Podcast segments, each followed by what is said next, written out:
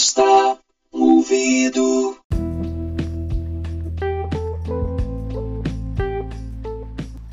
Salve, salve galera, belezinha? Tudo bem? Estamos aqui na quarta temporada do podcast Me Empresta um Ouvido comigo, Raul Franco. E nessa quarta temporada nós falamos sobre comédia, falamos e dividimos também áudios de apresentações em shows Brasil afora, com meu solo Saída de Emergência principalmente.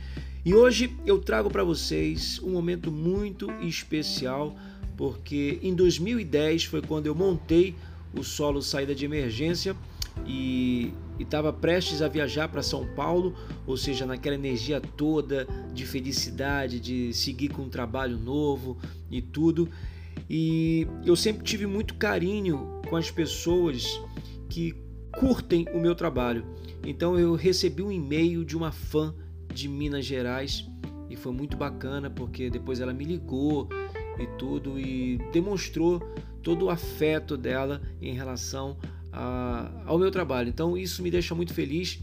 E nessa noite que eu estava é, praticamente estreando o solo Saída de Emergência, eu fiz questão de ler o e-mail dela, porque é o tipo da coisa que incentiva a gente, né?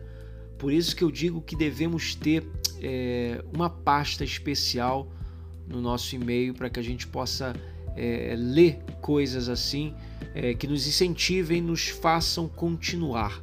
Então é isso que eu quero dividir hoje com vocês, encerrando essa temporada, essa quarta temporada, nesse bônus track número 2. Então a gente vai dar uma pequena pausa, é, talvez um mês, para dar uma reformulada nas coisas, dar uma refletida sobre como foi é, a vida desse podcast me empresta um ouvido até para pensar novas temporadas e, enfim, novos formatos.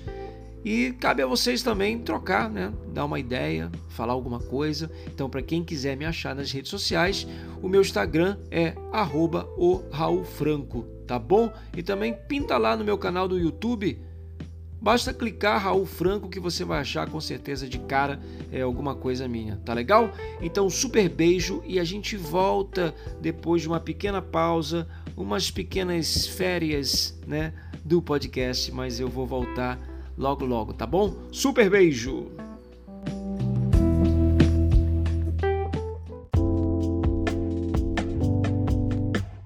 É o último show de 2010, eu peço assim um pouco de licença para vocês, porque assim, eu acho que a missão de um artista é bacana quando ele já começa a ter a sua própria plateia, que a plateia segue ele onde ele estiver. E com a internet facilitou muito isso para a gente que faz comédia. Que a gente não precisa estar na TV Globo, precisa estar no SBT, precisa estar na Record. A gente está vivo lá na internet. Então quem acessar a gente está sabendo da gente. Então isso é muito bacana, ajudou a galera a escolher sua própria programação. E ontem, antes de vir para cá, eu abri meu e-mail e tinha, tinha um e-mail de alguém que eu achei muito bacana. Eu adoro receber isso, queria dividir com vocês, que assim, o meu quadro que é mais conhecido é o quadro do Fico Assim Sem Você, aquela coisa que virou um sucesso, eu recebo e-mail até hoje, parabenizando por esse quadro e por outro, outros quadros. Então quero dividir um pouco isso com vocês, nesse último show, que ela fala o seguinte, Oi querido Raul, que bom encontrei um meio de acesso a você. Admiro muito o seu trabalho, faço libras, que é a, a, a linguagem do surdo e. Né? Faço libras e acho a pantomima que você desenvolve espetacular. Aprendi muito com você nos últimos meses, te assistindo e assistindo incessantemente também. Quero parabenizá-lo por trazer aos surdos um humor tão saudável.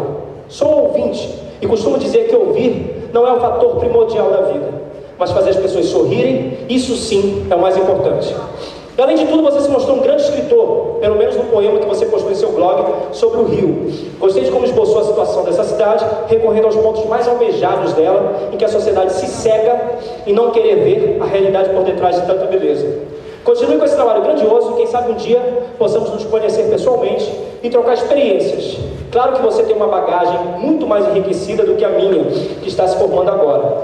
Grande abraço, Raul, e sucesso em sua linda e iluminada jornada. Não pare nunca. Cordialmente, Priscila Marfori.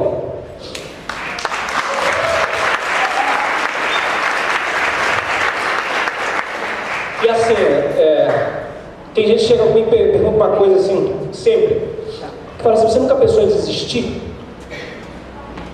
E eu respondo, todo dia. Todo dia eu penso em desistir. Mas quando eu leio um e-mail desse e vejo o carinho de vocês, eu tenho certeza que eu devo continuar. Muito obrigado.